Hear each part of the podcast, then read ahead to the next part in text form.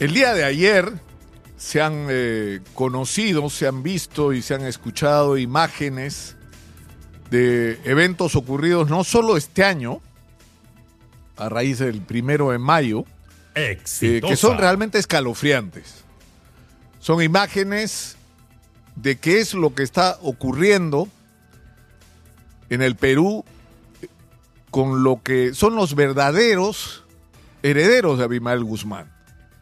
Es decir, lo que fue el tremendo fenómeno del terrorismo de Sendero Luminoso, que fue derrotado gracias no solo a la labor del GEIN, de la policía, de la IRCOTE, de los grupos Delta que existieron antes, y de la cantidad impresionante de gente que puso su grano de arena para construir esta estrategia que permitió capturar sin disparar un balazo a, la cúpula de Sendero Luminoso y también a la del MRTA sino también del ejército que hizo lo suyo, eh, eso se acabó. Se acabó por el momento. Pero el partido político Sendero Luminoso y su aspiración de tomar el poder en el Perú y de imponernos a los peruanos la dictadura de una ideología absolutamente recalcitrante, desfasada, de, una visión absolutamente dictatorial del manejo de la, de la sociedad, de sometimiento de la, de la sociedad a su ideología absolutamente eh, primitiva, elemental, eso no ha terminado. Tuvieron que dejar la lucha armada y Abimael Guzmán le dijo, eh, simplemente se acabó la lucha armada porque no podían hacerlo, porque no estaban en condiciones, porque a diferencia de lo que ocurrió en otros países donde hubo prácticamente la obligación de negociar con estas organizaciones armadas porque tenían controladas territorios de sus países o hacían imposible un proyecto de pacificación del país sin un entendimiento con esta fuerza, como pasó en Colombia, como pasó en El Salvador. Bueno, eso no pasó en el Perú porque acá fueron derrotados. Pero eso no significa que renunciaron a sus pretensiones de hacerse del poder. Entonces, ¿qué es lo que está pasando hoy? Hay una organización llamada Partido Comunista del Perú, Sendero Luminoso, que está operando, que está actuando, que está articulada, que tiene un comité central, que con el uso de los medios modernos de comunicación, de las redes sociales, está articulada nacionalmente, que tiene gente fuera del país actuando también, que dentro del Perú están tratando de penetrar en los colegios, en las universidades, en los barrios, en todos los lugares donde haya conflictos sociales, para adquirir protagonismo, liderazgo, convertirse en referentes. Y van seleccionando a la gente que podría ser reclutada y la van incorporando a, su organización que tiene diferentes niveles. Eso está ocurriendo en este momento en el Perú. ¿Están haciendo acciones terroristas? No.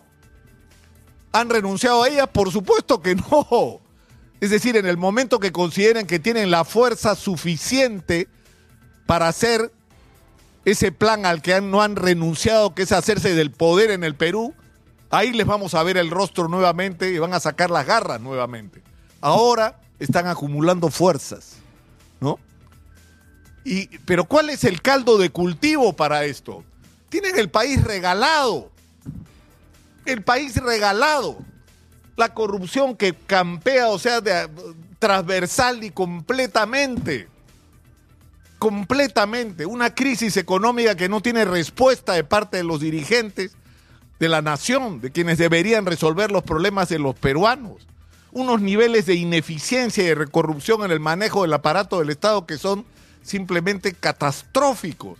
Un sistema de salud que se cae a pedazos, una educación pública que da vergüenza.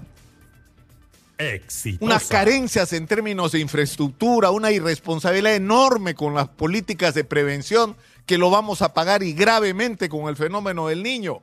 Los políticos peruanos están trabajando para Sendero Luminoso. Se deben estar frotando las manos, babeando cuando ven las sesiones del Congreso. Y la vergüenza de esta gente que se está cuchillando por todo. Quieren tomar el control de las instituciones, quieren controlarlo todo pero no tienen nada abajo. Porque hablaba hace poco con un jefe policial con respecto a lo que habría que hacer y lo que están haciendo, porque están haciendo cosas, con aciertos, con errores, pero están haciendo cosas. Pero eso no es suficiente. Porque si tú no tienes en la base de la sociedad partidos políticos realmente existentes que confronten a Sendero Luminoso y a esas ideologías ultras y destructivas con una defensa de un sistema distinto, democrático, de mutuo respeto, donde las mayorías deciden, donde hay elecciones, donde la gente tiene derecho a ser respetada, donde las decisiones de la mayoría tienen que ser acatadas por todos y los derechos de las minorías tienen que ser respetados. Una sociedad inclusiva, una sociedad con oportunidades para todos, una sociedad donde se promueva, es decir, que cualquiera quiere, somos un país de emprendedores, ya no somos un país proletario. Somos un país de emprendedores donde todo el mundo, si pudiera, tuviera su propia empresa. Un país donde la gente tenga acceso al crédito cuando lo necesite. Un país donde no importa eh, en qué cuna naciste porque tienes tal nivel de calidad de la educación y tal nivel de calidad del sistema de salud que vas a crecer sano y vas a estar tan bien educado que vas a poder realizar el sueño que te propongas. Pero ese no es el Perú, pues. Y eso está aprovechándose esta gente de eso, de nuestras dificultades, de la situación catastrófica en la que estamos, con políticos como el ministro de Economía que sigue viviendo en otro país. Moody's, una de las, de las eh, operadoras o de las evaluadoras más importantes del mundo, dice que el Perú ya está en recesión. Y el ministro todavía no quiere aceptarlo. Y no toman las medidas que deberían ser necesarias. Pero ni en, los temas de gran política económica, ni, en las iniciativas con respecto a minería, agricultura, turismo, a preparación para el fenómeno del niño, a respaldo a la agricultura que está recontra golpeada. Decenas de miles de agricultores, de, trabajadores de los campos y de las plantas en la industria en la agroindustria de exportación se van a ver, ya se están viendo seriamente afectados. Lucho Aguilar de Exitosa Trujillo nos decía que solo en Virú hay 40 mil personas que han pedido su chamba. Estamos hablando de 40 mil familias que se están quedando sin ingresos en, un solo distrito. Y lo que está pasando en todo el norte con los pequeños propietarios, es decir, no, no, no puede ser que sigamos en esta situación. Insisto, y la gente de Sendero feliz, encantada, porque arriba se están acuchillando los políticos, ¿no? Que ya a estas alturas, no sé si se han dado cuenta, pero no representan a nadie. Y por el otro lado, no se resuelven los problemas de la sociedad. Tenemos una juventud abandonada. Según las cifras últimas, hay 3 millones de jóvenes que están sin chamba en el Perú. Y esos son la carne, ¿no es cierto?, de donde los delincuentes reclutan a chicos para salgan, salgan a robar celulares y no se les ocurre otra cosa mejor que decir que les van a dar cadena perpetua o 30 años de cárcel a estos chicos a los que hay que castigar, por supuesto que sí, pero hay que castigar sobre todo a los que le compran esos celulares y son los dueños de, este negocio sangriento del robo de celulares. O sea, no le estamos dando oportunidad a los jóvenes. Entonces, no es solo un problema de que arriba falta una conducción política que corresponda a las necesidades del país, sino que abajo no hay partidos políticos, son clubes electorales, son reuniones de pendencieros que se juntan para capturar el poder y robar todo lo que puedan. Eso se tiene que terminar por Dios. No estoy exagerando, pero yo creo que, que si esto continúa, el, destino del Perú es simplemente incierto. Ya las, las, estadísticas, las encuestas dicen que más del 60% de los jóvenes peruanos, si se pudieran ir del Perú, se irían. ¿Saben ustedes lo que significa?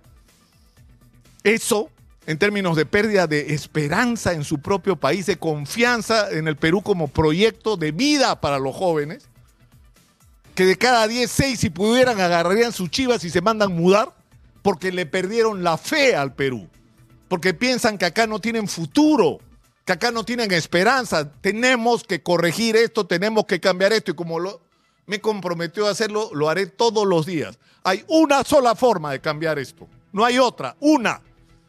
Que la gente que está fajándose cada día construyendo el Perú, desde las empresas, desde las universidades, desde los colegios profesionales, desde las cámaras de comercio, desde las agrupaciones de micro, pequeño, mediano e incluso grandes empresarios desde las organizaciones gremiales, desde las juntas usuarios de riego, toda esta gente que no hace política pero construye el país, tiene que hacer política.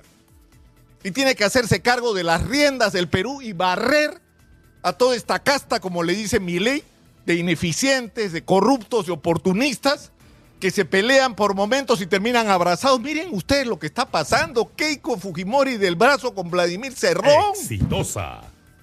O sea, ¿ustedes imaginaron alguna vez que esto era posible? O sea, ellos son los que tienen la conducción del país en términos reales en este momento.